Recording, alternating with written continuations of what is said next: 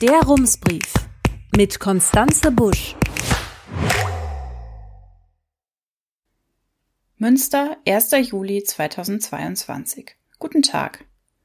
Seit dieser Woche ist die neue NRW-Landesregierung im Amt. Fast wäre es nichts geworden, aber Hendrik Wüst und Mona Neubauer dachten dann doch gerade noch rechtzeitig daran, dass sie jeweils beide Ausfertigungen des Koalitionsvertrags unterschreiben müssen und nicht nur ihr eigenes Exemplar. Am Mittwoch hat Hendrik Wüst dann sein neues Kabinett vorgestellt, beziehungsweise die neuen CDU-MinisterInnen. Das Personal der Grünen war schon letzte Woche bekannt. Neben der Grünen Josephine Paul, der neuen Ministerin für Kinder, Jugend, Familie, Gleichstellung, Integration und Flucht, ist gleich noch ein Gesicht aus Münster dabei. Die bisherige Regierungspräsidentin Dorothee Feller ist die neue NRW-Schulministerin. Herzlichen Glückwunsch. Eine Frage, die für Münster mit Blick auf den Koalitionsvertrag besonders interessant ist, was plant die neue Landesregierung für die Unterbringung von Geflüchteten? Wird sie die sogenannten zentralen Unterbringungseinrichtungen, kurz ZUE, beibehalten? Eine solche Einrichtung gibt es in Münster. Sie ist bisher in Gremmendorf angesiedelt, in der ehemaligen York-Kaserne. Die Einrichtung steht immer wieder in der Kritik. In den vergangenen Wochen tauchten wieder Vorwürfe auf. Das Bündnis gegen Abschiebungen schickte eine Pressemitteilung und der städtische Runde Tisch für ein humanitäres Bleiberecht in Münster meldete sich mit einem offenen Brief an die münsterschen Ratsmitglieder zu Wort.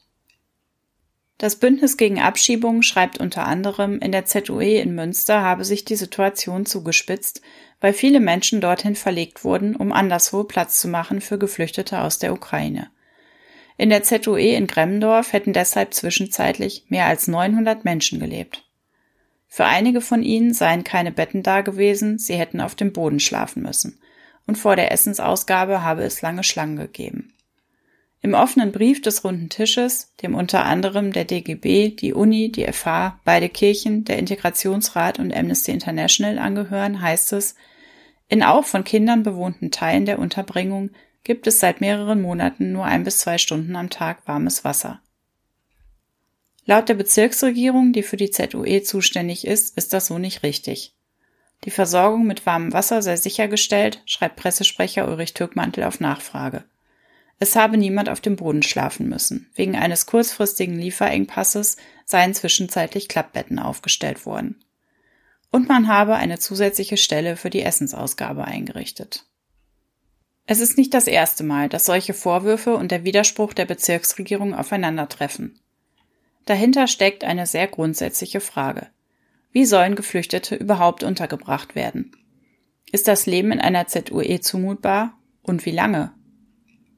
Das Bündnis gegen Abschiebungen fordert seit Jahren und in der aktuellen Pressemitteilung wieder, Zitat, die Schließung aller Lager. Auch die Grünen in Münster hatten gehofft, dass eine neue NRW-Landesregierung die ZUE abschaffen würde und Geflüchtete stattdessen in kleineren Wohneinheiten untergebracht werden, dezentral, also auf die Stadt verteilt.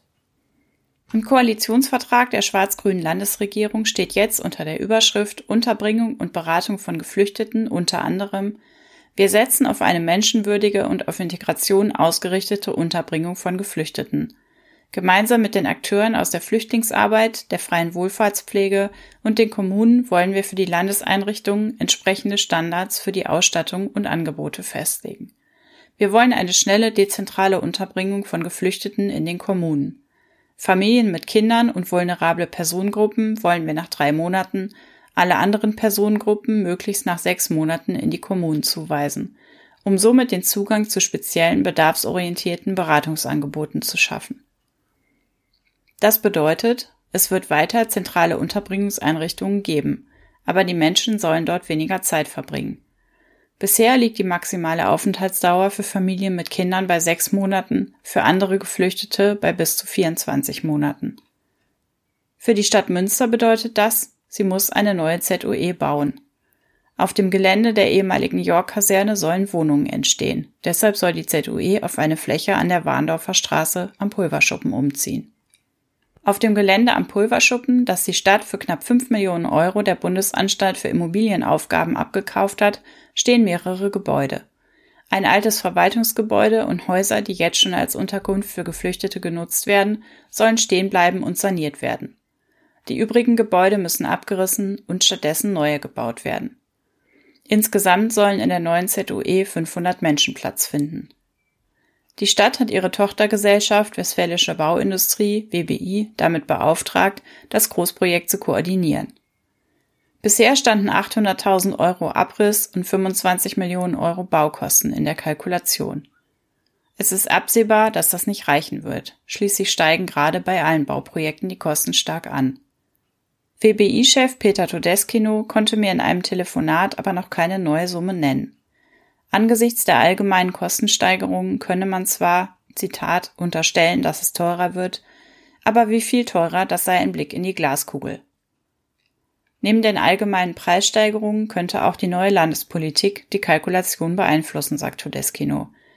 Im Koalitionsvertrag sei ja die Rede davon, dass Standards überprüft werden sollten, aber es sei nicht klar, ob das die Kosten mindern oder erhöhen werde.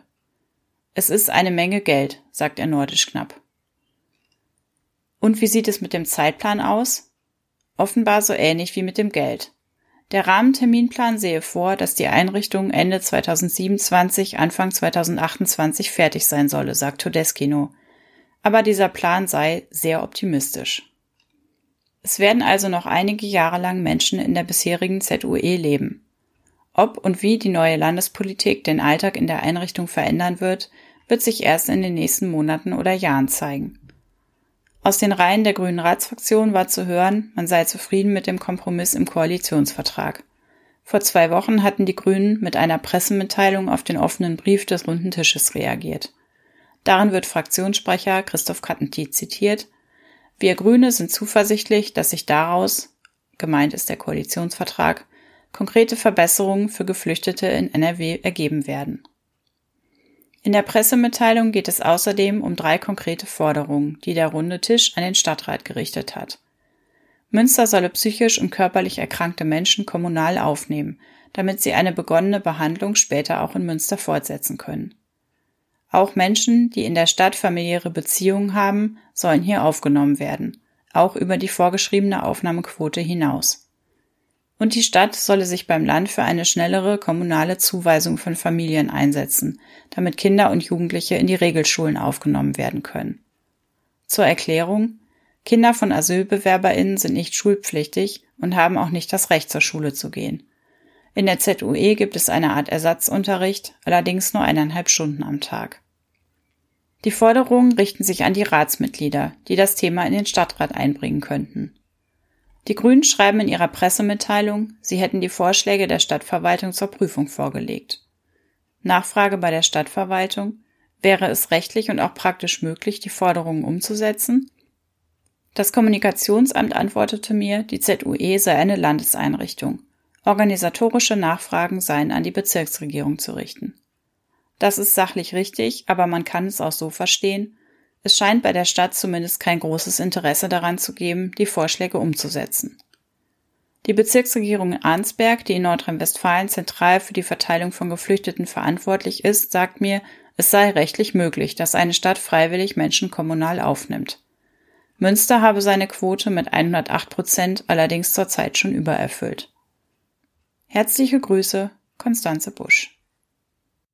Rums, neuer Journalismus für Münster. Jetzt abonnieren. rums.ms